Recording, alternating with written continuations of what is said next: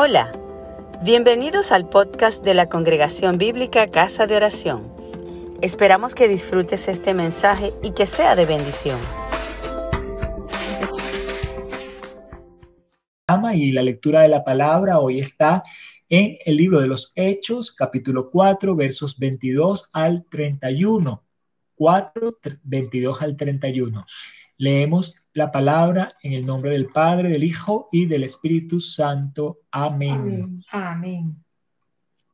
Ya que el hombre en quien se había hecho este milagro de sanidad tenía más de 40 años, puestos en libertad, vinieron a los suyos y contaron todo lo que los principales sacerdotes y los ancianos les habían dicho.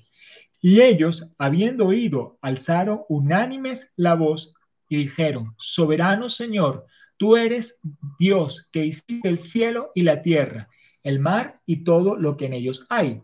Que por boca de David, tu siervo, dijiste, ¿por qué se amontonan las gentes y los pueblos piensan cosas vanas?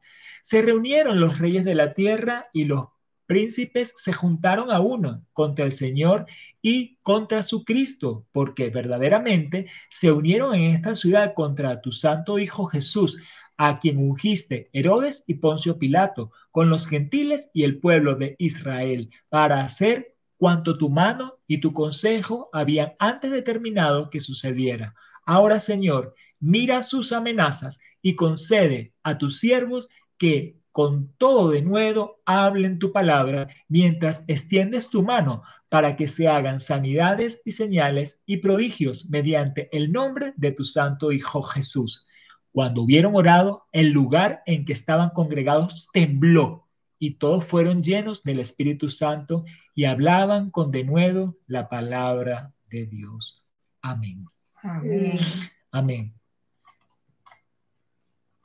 Seguimos, mis amados, eh, avanzando en este libro de los hechos, el mover del Espíritu Santo a través de la primera iglesia. Y nosotros queremos ese mover de su Espíritu Santo en nosotros hoy, en esta postrera iglesia, iglesia de los últimos tiempos, pero donde Jesús sigue siendo el mismo. Y bueno, habíamos leído eh, previamente en este capítulo 4 sobre una sanidad eh, milagrosa y era un hombre que tenía más de 40 años que estaba enfermo de nacimiento y Dios lo sanó.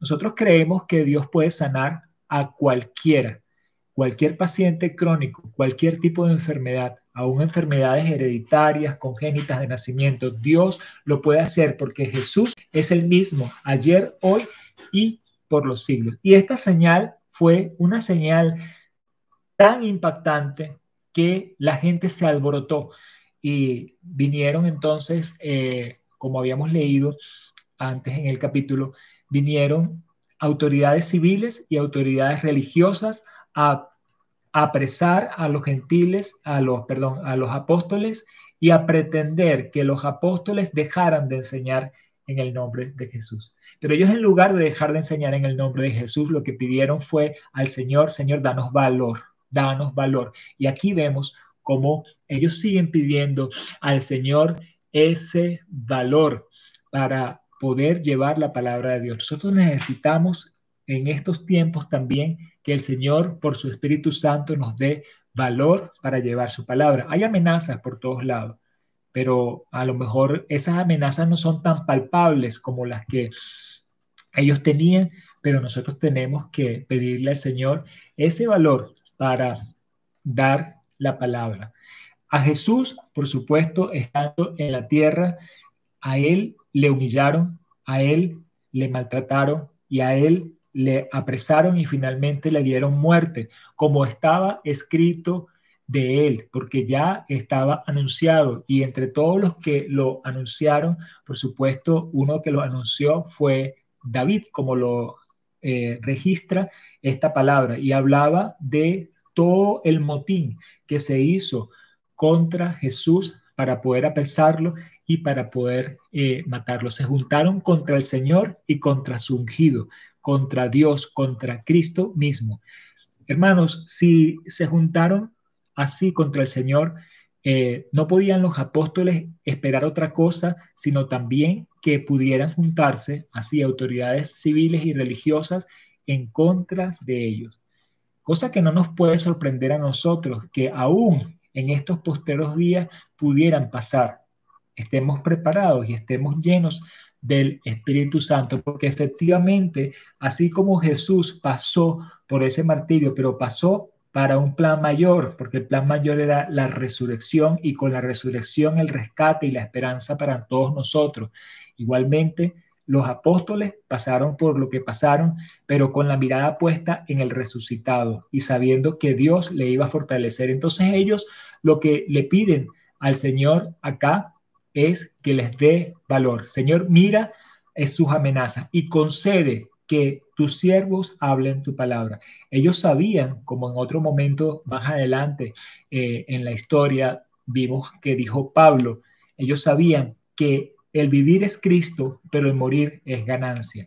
Así también nosotros, hermanos, que nuestro vivir sea Cristo, que nosotros la vida que vivamos, la vivamos para Cristo, sabiendo que si aún esta vida nos fuera quitada, pues tenemos una esperanza eterna, tenemos esa eternidad. Jesús resucitó y allá Él nos espera en la eternidad. Entonces, cuando ellos eh, oraron de esa manera, le pidieron al Señor que siguiera extendiendo su mano para dar poder. Y la forma que el Señor extiende su mano para dar poder es a través del Espíritu Santo. El bendito Espíritu es el que está ahora capacitando a la iglesia.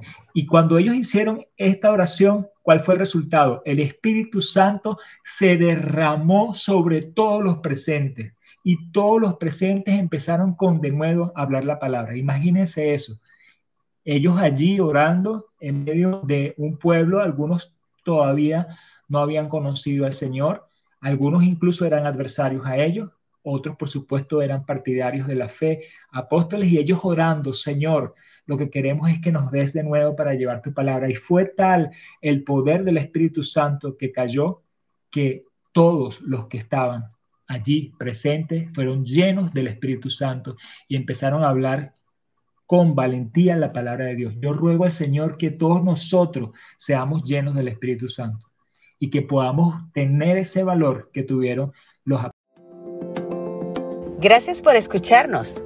Si te gustó, compártelo con tus amigos.